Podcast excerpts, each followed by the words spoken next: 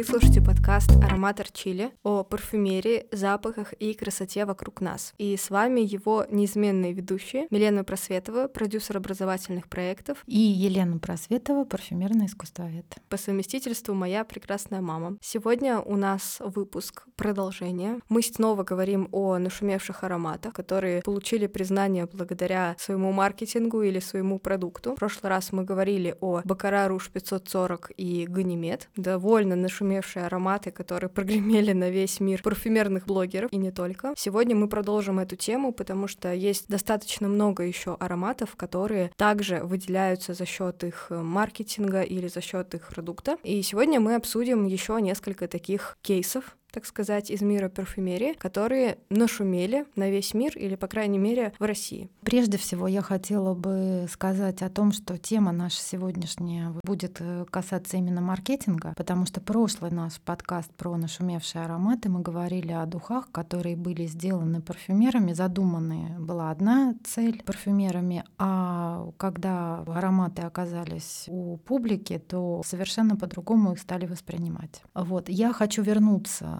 немножко, буквально на 5 минут в нашу первую передачу сказать вот про шафран. Шафран — это пряность или специя, это то, что мы говорили, бакара руж 540. Я говорила, что можно прийти на рынок и послушать, э, понюхать, вернее, шафран на рынке, да? Вот, и самое главное, я забыла сказать о том, что на рынке, как правило, продается эмеретинский шафран, так называемый. Это лепестки бархатцев, цветы. То есть это не шафран в общепринятом понимании. Почему они так называют его? Это вот грузинская считается пряность. Почему так называют, я не знаю. Видимо, по цвету очень они схожи. По цене разные только. Эмеретинский шафран — это доступная пряность, а шафран сам — это очень дорогая пряность, специя. Чтобы не было разочарований, когда вы придете на рынок, и там вам скажут, что это никакого отношения к парфюмерии не имеет, собственно говоря. Что такое настоящий шафран? Это высушенные рыльца цветков крокуса. То есть шафран по латыни — это крокус. Сейчас поздней осенью осенью идет сбор урожая шафрана. Вот в каждом цветочке есть три рыльца всего. Чтобы собрать килограмм шафрана, нужно собрать два футбольных поля этих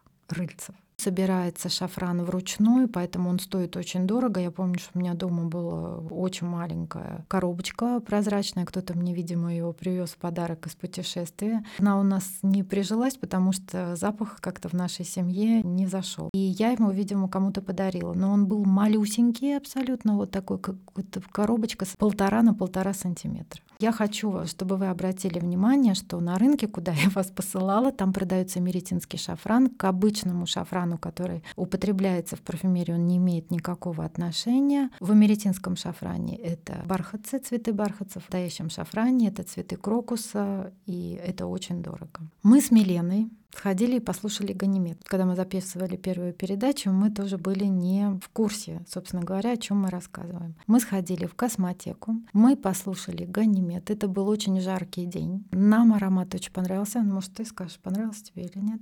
Да, мне понравился, но я бы этот аромат не наносила ежедневно, но сам аромат как факт мне понравился. Он такой необычный, я никогда такого не слышала, потому что у него есть э, такая нота интересная одна, которая мне напоминает виски почему-то, то есть какой-то прям алкоголь или коньяк. Я такого никогда не слышала, то есть это именно не спирт, а вот именно то, что есть э, в коньяке или виске, такой вот какой-то то ли пряный аромат, да, но смешанный как будто со спиртом. То есть у меня вот такой вот есть эффект, да, от э, прослушивания аромата. Мне очень понравился этот аромат. Для меня он тяжеловат, поэтому я бы его не носила, потому что для меня он прям такой тяжелый, если честно. Для меня он мужской вообще. Да, мужской. Ну, я уверена, что для женщины он тоже подойдет, но это такой жесткий немножко аромат. Но он э, вот на блотере я попробовала, для меня он раскрылся очень красиво, просто прекрасный аромат первая половина дня, на лето шикарно. На блотере тоже было очень красиво, базовые ноты раскрылись дома уже, а потом я когда пришла, нанесла на себя,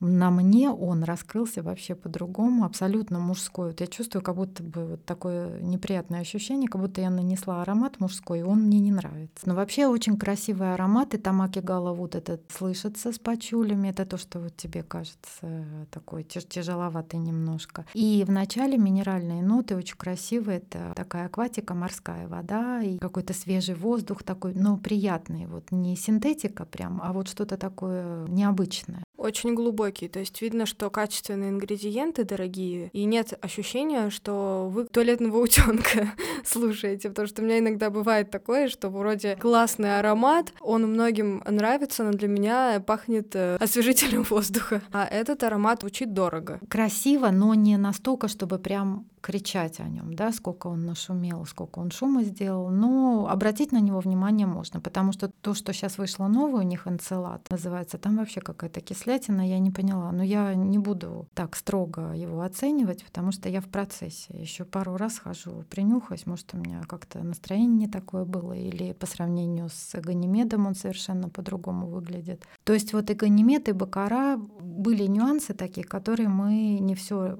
рассказали в нашей первой передаче. Да, вот это небольшое дополнение к первому нашему выпуску. Сегодня я хотела рассказать, но я думаю, что мы с тобой поговорим. Мне тоже интересно твое мнение, потому что ты с точки зрения маркетинга мне что-то расскажешь. А я тебе вот хотела предложить сегодня еще рассказать про ароматы, которые уже изначально были придуманы как хайп да, то есть как э, маркетинговый ход. В этих ароматах важна не парфюмерная композиция, не ингредиенты, не какой-то новый посыл человечеству. Именно ароматы, которые создавались с помощью фокус-группы, да, то есть собирали людей, говорили, что им нравится, спрашивали, они отвечали, и вот на основе этих вот исследований делали аромат, чтобы он хорошо продавался, то есть тире, чтобы он нравился всем. Вот первый такой аромат я хочу с тобой поговорить, это он называется называется Леди Гага. Аромат, который у тебя, кстати, был, я не помню, кто-то подарил тебе его, да, потому что ты как раз тогда очень э, увлекалась, тебе нравилась эта певица. Ну, она классная на самом деле. Мне тоже она очень нравится. И мы с тобой, помнишь, ездили в Хельсинки, на поезде дверь открывается, прямо перед нами реклама, да, афиша, что через два дня будет концерт Леди Гаги, и ты решила, что это знак, и, в общем, заставила меня пойти покупать билеты. Билетов не было, и женщина, к которой мы подошли, спросили, ну, то есть там стояло на, на кассе объявление маленькое, что билетов нет. Вот. И мы подошли, и вот эта приятная женщина, она говорит, вы не, не поверите мне, вот только перед вами э, пришли и отдали два билета. Говорит, и места такие хорошие. Вот. И мы купили их сразу. Этот аромат был создан в 2012 году. Э, я не нашла парфюмера даже, то есть имя парфюмера засекречено. Аромат был сделан, э, первый аромат, то, что я нашла, тоже читала про эту Леди Гагу. Ты помнишь, он был черный, да, черного цвета и на белую рубашку. Вот было опасно наносить, то есть непонятно, жидкость испарится, останется ли пятно или нет. То есть при нанесении нанесении на кожу жидкость становилась белой, то есть она меняла цвет. Ты помнишь, как пахли эти духи? Я тоже не помню, но суть такова, что это работало, конечно, не Леди Гага придумала, да, что дай-ка я сделаю духи, позову какого-нибудь парфюмера, вот он мне придумает духи. Нет, это компания Леди Гаги работала с концерном, концерн Коти, это американский концерн, вот они придумали как будет это внешне выглядеть, да, аромат, который в этом случае уже не так важен. Но по описаниям там персик, я вот помню, персик, иланг-иланг, малина, то есть такой фруктово-цветочный аромат, э, написано восточный. Внешне он выглядел необычно, да. Потому что он был э, сам по себе черный, то есть э, жидкость, как мама сказала уже. И я помню, что у него была такая золотая крышечка. Не крышечка, это было как лапа такая. Да, вот. она была в форме такой, э, можно сказать, лапы, как щупальца такие э, золотые, э, и это в стиле Леди Гаги. То есть внешний облик самого флакона, он очень интересный и подходящий, как мне кажется, Леди Гаги и ее антуражу, потому что он такой эпатажный, как и она сама. Сам аромат, я, честно говоря, не помню. Какой я... такой аромат? Но он не девичий, он не, не простой какой, то есть он такой серьезный, Э, он пах сильно, но он не раздражал. Да? То есть вот как раз аромат, который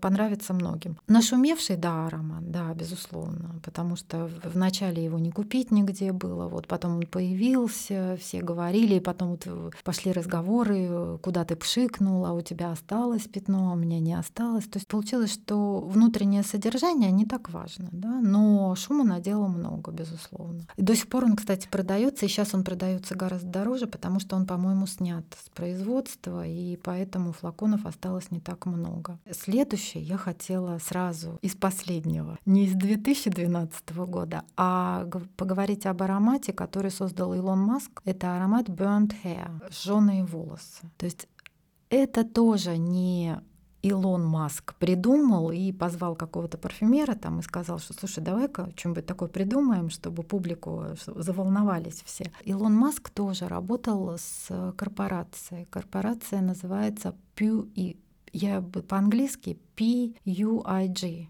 Пюч, э, по-испански как бы Пючани, это испанская компания, такая как Louis Vuitton Moet Chandon, либо как э, Lauder, большой концерн огромный. Наняли парфюмера, имя его засекречено, как и в случае с Леди Гага. Это нормальная практика у парфюмеров, да, когда ты создаешь композицию и не имеешь права говорить о том, что ты это сделал. Илон Маск, в принципе, вообще может сказать, что это он сделал, но это в его стиле будет. Илон Маск объявил об этом в Твиттере, что я теперь, он написал, я парфюмер парфюмер теперь, э, почему бы мне не заняться парфюмерным бизнесом? Вот я везде прочитала, что он э, сделал эти духи, и они вышли. Запах жженых волос. Ну, в его космической теме, в общем, как-то это хорошо сочетается. Флакон был представлен, это красный флакон, такой ничего удивительного в нем нету абсолютно. В форме, в подаче э, абсолютно обычный флакон, но суть такова, что он, оказывается, еще не продает его. Даже никто не знает, как это пахнет. Но он разместил у себя в Твиттере записи, и он написал так, что вообще фамилия Маск — это по-английски мускус. Говорит, как я раньше не стал заниматься э, духами, это сейчас так э, прибыльно. Сейчас предпродажа. То есть он миллионы, которые он за два дня заработал, когда он сказал уже об этом, что нач- начинаются предпродажи, а вообще продажи будут только в 2023 году. Знаешь, сколько он уже напродает? Просто человек продает, никто не знает даже, что покупать. 100 долларов он будет стоить, запах такой, значит,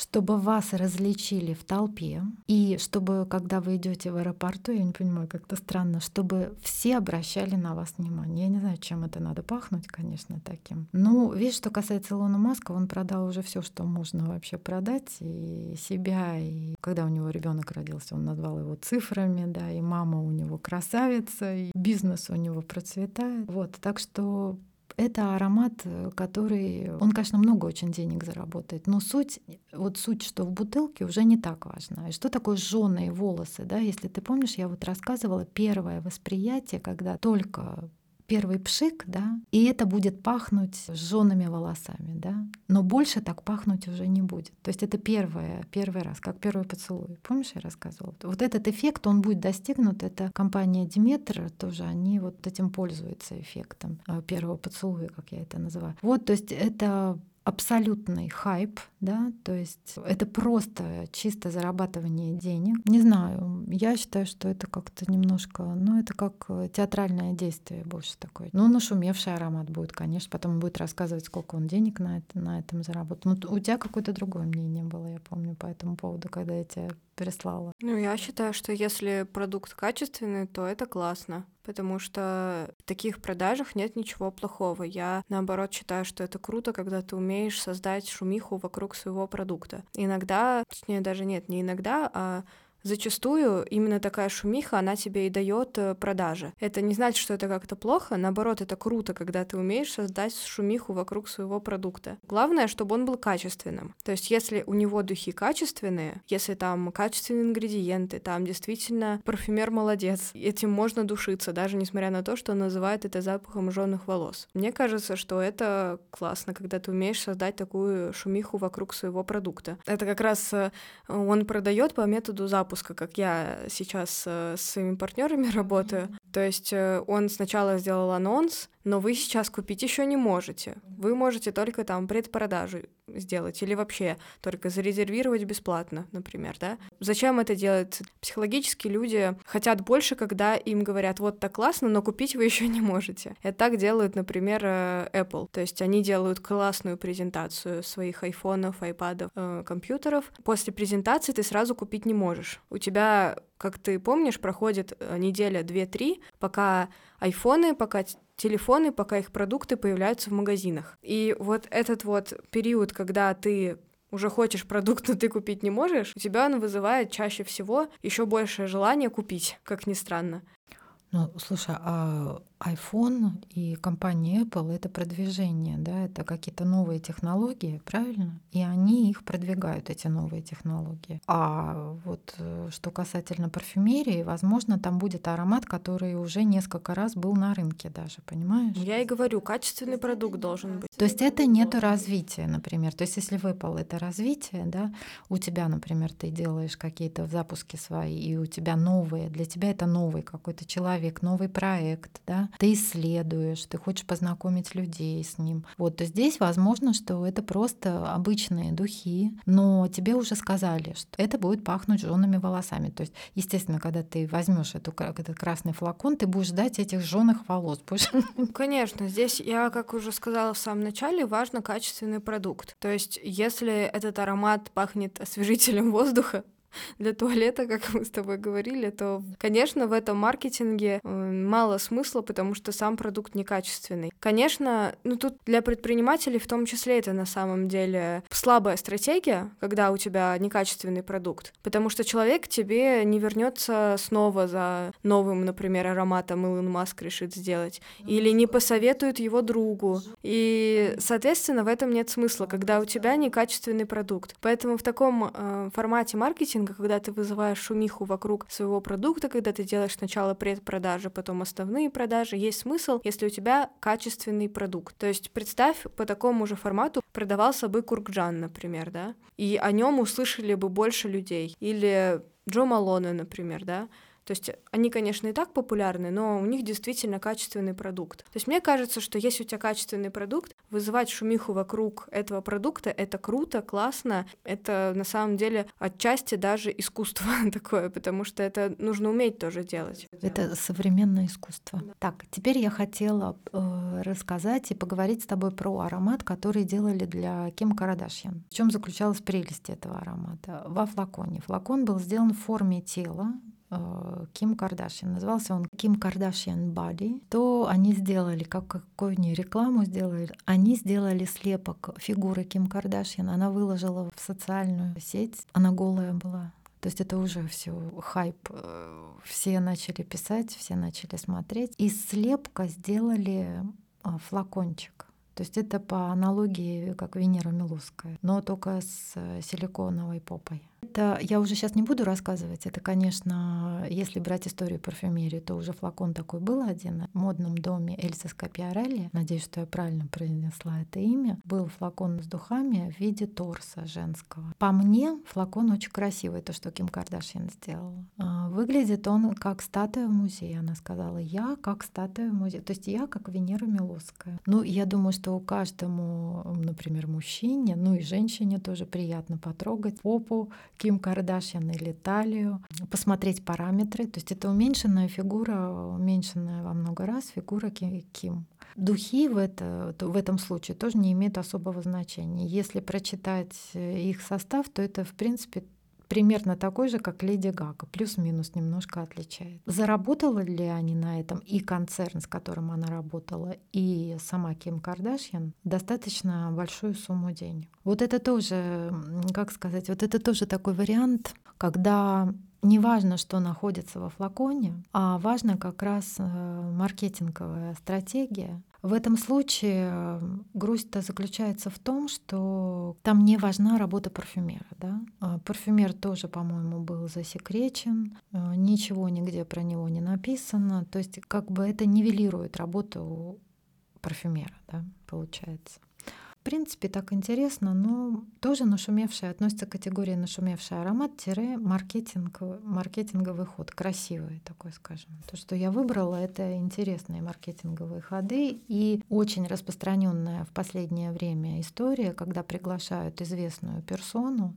будь то это певица или человек бизнесом, который занимается, но ему интересны разные направления. А, либо вот э, Ким Кардашьян — это человек, просто, который, как семья Кардашьян, они сделали себе просто целое состояние на том, что просто показывали свою жизнь э, каждодневную. Да? И сейчас каждая из сестер, их много, четверо или пятеро, я уже не помню, у каждой есть свой какой-то бренд, э, они что-то продают, э, косметику, духи, одежду. Вот. И мама тоже у них очень знаменитая. То есть они зарабатывают как могут. Но вообще они, мне нравятся они. Прикольная семья. Опять же, мне кажется, что это очень классная маркетинговая фишка. То есть э, они взяли слепок, там не просто фигуру там сконструировали в 3D редакторе, а прям слепок. Мне кажется, это очень круто, и это опять же как раз система такого запуска, да, то есть это, блин, а как же, как же выглядит этот флакон? Они, наверное, еще не сразу его показали, сначала только рассказали, что э, она сделала слепок, и дальше покажут флакон. Мне кажется, вот это вот очень интересно, и если продукт качественный, мне кажется, что это очень крутой ход для того, чтобы его продать. Но продукт, я думаю, что был опять также составлен с фокус-группой, только чтобы, чтобы нравился этот аромат всем, да, ну, примерно плюс-минус. Ну, сказать, ну, ничего, да, ну, подарить кому-то, да, прикольно уже. Много поклонниц есть Ким Кардашьян. Просто вот как Илон Маск, он уже продал на 2 миллиона, да, это в первые два дня он продал, или три дня, да, ты читала, да, сразу же продал на очень много. И сказал, почему я раньше этим не занимался. Мы с тобой поговорили про, про ароматы, да, и про, ну, скажем, запуски, которые были основное, это маркетинговые составляющие. Концерн, персона соединяются, оба зарабатывают достаточно много денег. Еще я хотела рассказать про одной такой французской компании, Этат Либре Оранж они называются. Была создана эта компания в 2006 году. Первые ароматы, которые были созданы этой компанией, история создания этих ароматов была связана с хайпом чистым. Да? То есть это ароматы человеческих выделений. И под это самое скромное из того, что у них было. То есть э, в 2006 году они заставили всех, всех, кто соприкасался с ними, да, говорить о них. Потому что мало того, что это было очень смело, это было дерзко, с иронией, люди просто были в недоумении. Во-первых, как можно в духах это отразить, да? Второе, Какая наглость. И третье, я хочу это попробовать, что это такое. Компания существует э, и по сей день, и все хорошо у них процветает, только они уже забыли вот про все эти начала. У них такое было задорная. Некоторые ароматы до сих пор старые так и остались. Вот компания представлена в космотеке также, можно послушать ароматы. Сейчас остались уже такие более-менее, как, о которых можно рассказывать. Э, то, что я сейчас буду говорить, это самые приличные. Я выбрала три самых приличных, которые у них остались. Так, значит, первый аромат это Puten in Palaces, шлюхи во дворцах. Как описывают они сами аромат этот, да? Женщины, которые одеваются, чтобы соблазнять, и раздеваются, чтобы заработать. Вот, то есть э, аромат мы с тобой слушали, кстати. Ничем он таким выдающимся не отличается. Но когда тебе вот говорят что-то, такие пару фраз, и у тебя сразу начинает играть воображение. Что это такое, как это могло быть? Ты помнишь девочка-продавец, которая с нами разговаривала? Она сказала, что она не всем рассказывает, куда путаны наносили аромат. Помнишь, да? Она говорит, если кому-то это вот становится интересно, то я уже рассказываю, там, в какое место они наносили аромат. Если вам тоже, кстати, интересно, идите в космотеку, и они вам расскажут. Вот мы с Миленой уже знаем, какое место.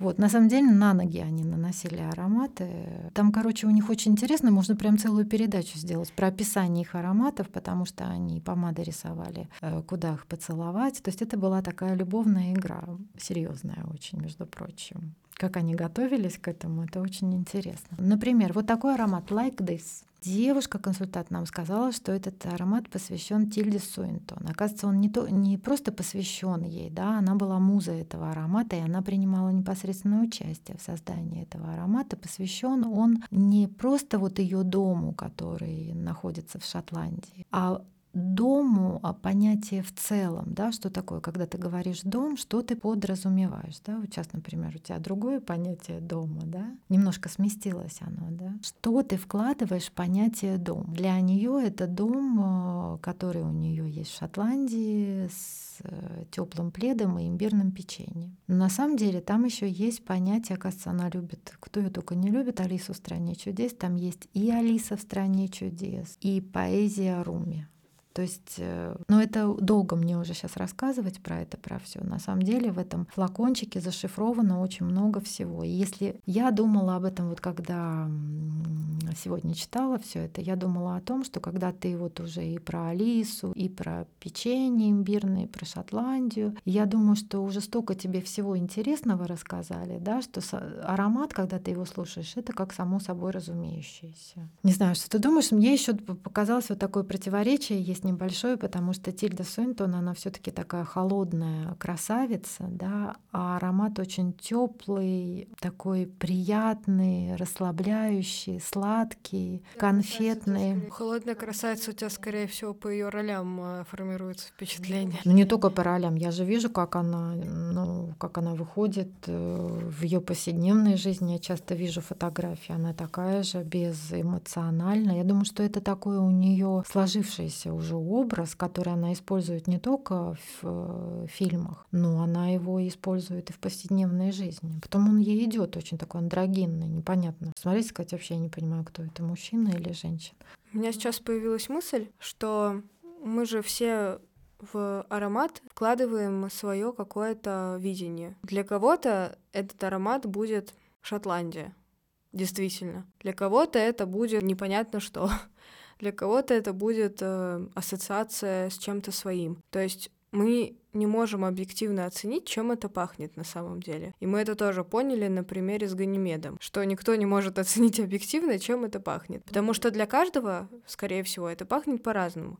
У нас разное, разное строение лица. Как минимум, мне кажется, что это тоже влияет на дыхательные пути, э, наш организм, да, чувствительность и, наверное, тоже кругозор парфюмерный, ароматный, если так можно сказать. То есть, э, чем больше ароматов мы слышали, тем э, вероятнее мы можем сказать, чем это действительно пахнет. И вот ты сейчас этот аромат э, описывала, да, про Тильду Свинтон, я поняла, что вот она вкладывает э, в аромат э, вот это описание, да, Шотландия, Алиса в стране чудес, чай, печенье и так далее. Но по сути, как мы можем в аромат добавить, например, Алису в стране чудес? То есть по факту это невозможно, потому что Алиса в стране чудес ничем не пахнет по факту. Ну, если так брать, да, именно этот э, образ, например. Получается, что тут суть в том, что вот для нее это пахнет так, она описывает это так, ну, она и компания, да, которая это делала. Наша задача как слушателя аромата, можно сказать, да, либо поверить в это описание, либо выработать свое какое-то восприятие. Если нам нравится аромат, мы им можем пользоваться. Вот это описание это просто как такое вот дополнительное интересное прочтение вот этого запаха. Естественно, да. Просто это философия компании. Понимаешь, да, что им важны именно история про каждый аромат.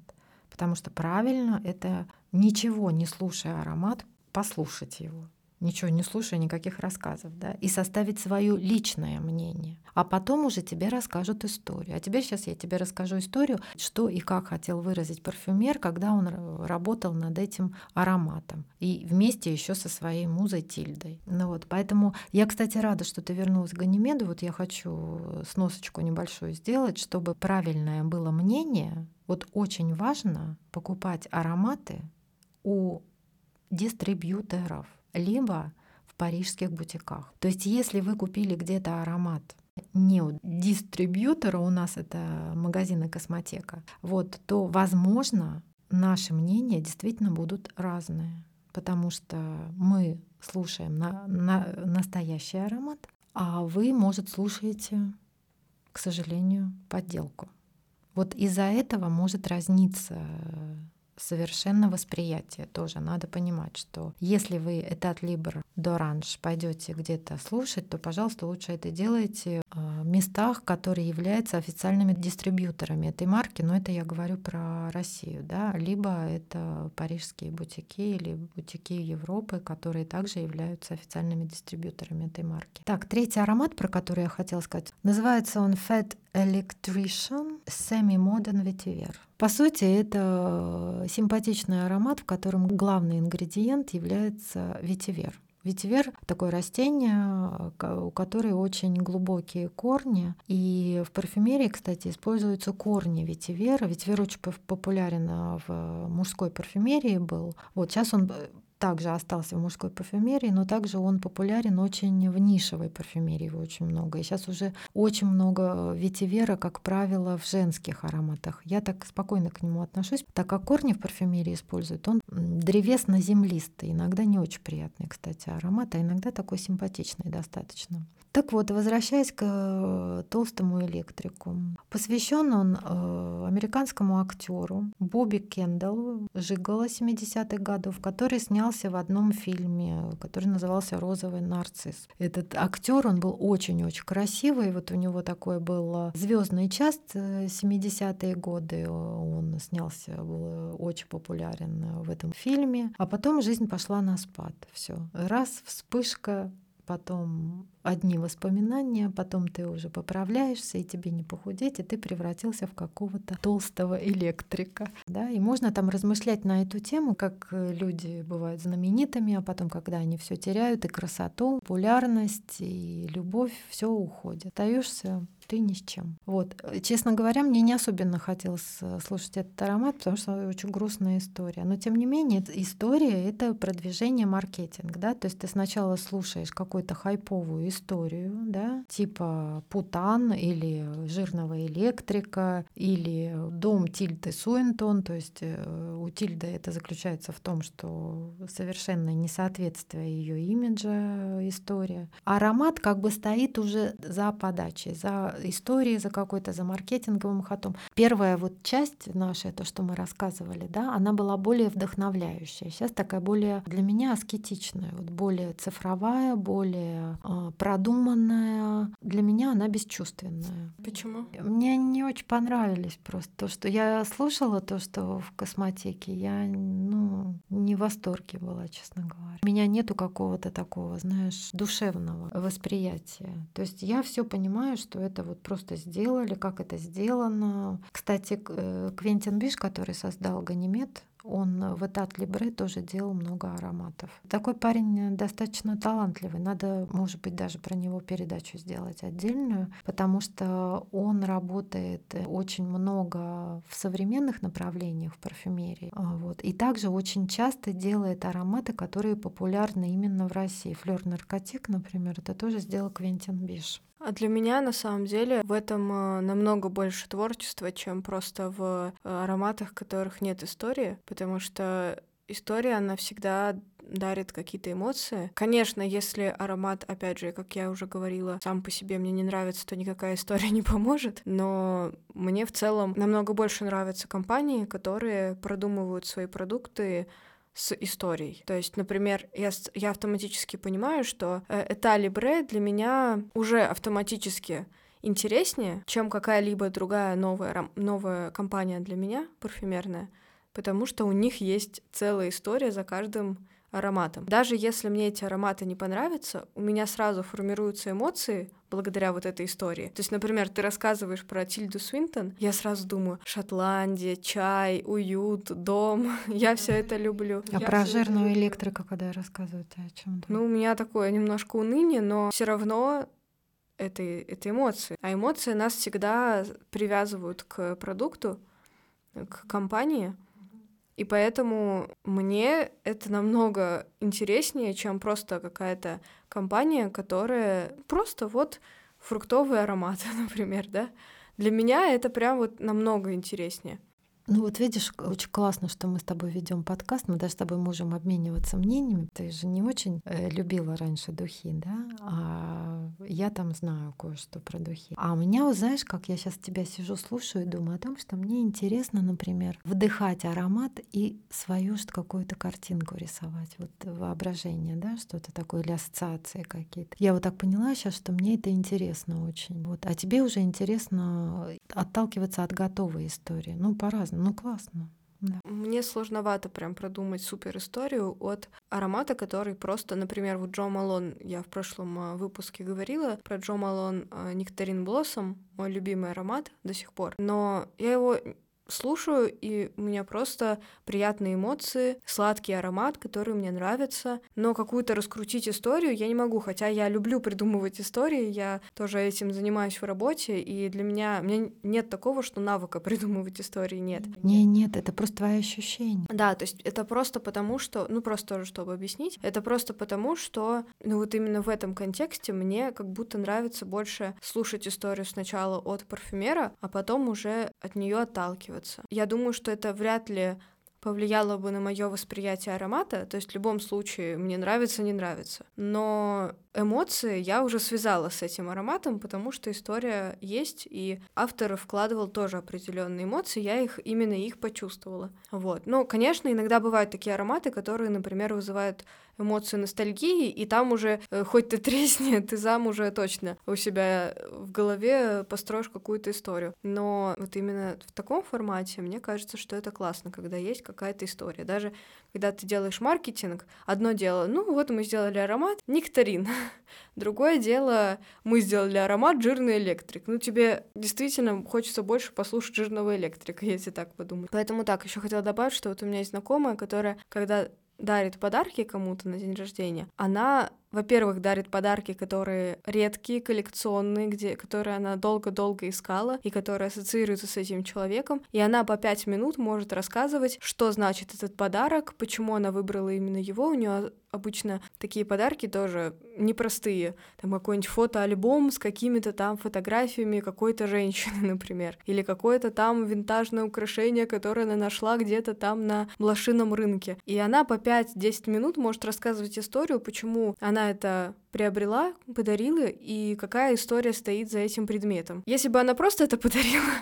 то это было бы просто, ну, ладно, винтажная брошка. А когда она рассказывает историю, ты думаешь, вот это да, вот это она заморочилась, вот это она думает о, о том, чтобы сделать подарок. Поэтому для меня это воспринимается точно так же. Ну, смотри, по-разному уже можно подать. Вот, например, рассказать, что я ганимед, вот я дарю тебе этот аромат. Ну, к примеру, да, как вот по ассоциации с твоими подарками. Я дарю тебе этот аромат, потому что он а, здесь и минеральные ноты посвящен этому, и спутнику Юпитера, и Ганимеду, а, в которого Зевс любился красивому юноше, да, и здесь Акигала Вуд, и что такое Акигала Вуд, вот познакомьтесь, это такой новый ингредиент в парфюмерии, понимаешь, да, то все равно тебе тоже на 5 минут тебе хватит рассказа, а может даже и на больше. Вот, а другое дело это уже вот когда истории, рассказы, да, которые при, прикрепляются, скажем, к, к аромату. Ну ладно, очень интересно сегодня мы с тобой поговорили. Мне понравилось. Мне всегда нравится вообще.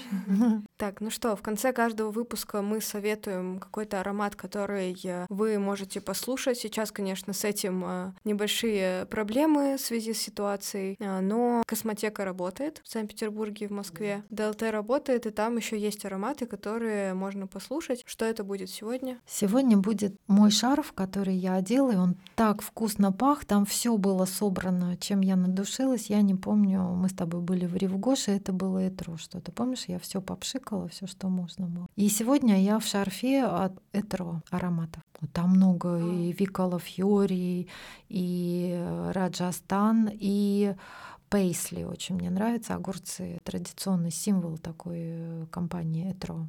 Ты в чем? Я в прошлом выпуске тоже рассказывала про Джо Малона. Да. Я взяла у мамы миниатюры Джо Малона, и сейчас э, душусь э, чаще всего ароматом мед. То есть в прошлый раз я рассказывала про нектаринный мед, сейчас это просто мед. Мне он очень нравится. У меня впервые такое ощущение от аромата, когда хочется просто обшикаться просто с ног до головы, э, попшикать впереди, войти в парфюмерное, в ароматное облако э, и, в общем, просто облиться просто этим ароматом, потому что, я не знаю, было ли у вас такое ощущение, когда вот тебе настолько нравится, что ты хочешь просто так вот. И вот сейчас мне очень нравится так э, аромат меда от Джо Малон. Мне, конечно, очень нравится Джо Малон. Просто это моя любимая марка, наверное, ароматов. Поэтому сегодня для меня Джо Малон их ароматы я просто обожаю.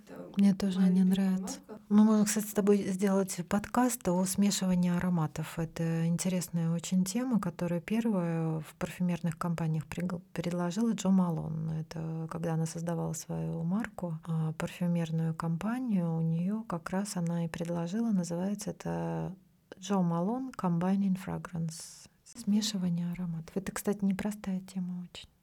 Спасибо вам за прослушивание этого выпуска. Надеюсь, вам было интересно слушать нашу беседу о нашумевших ароматах. Мы сегодня много обсудили примеров, кейсов э, ароматов, которые нашумели на весь мир благодаря маркетингу, благодаря продукту. Я со своей стороны тоже дала обратную связь на продвижение в таком стиле. Встретимся с вами в новых выпусках и держимся друг за друга. Держимся друг за друга.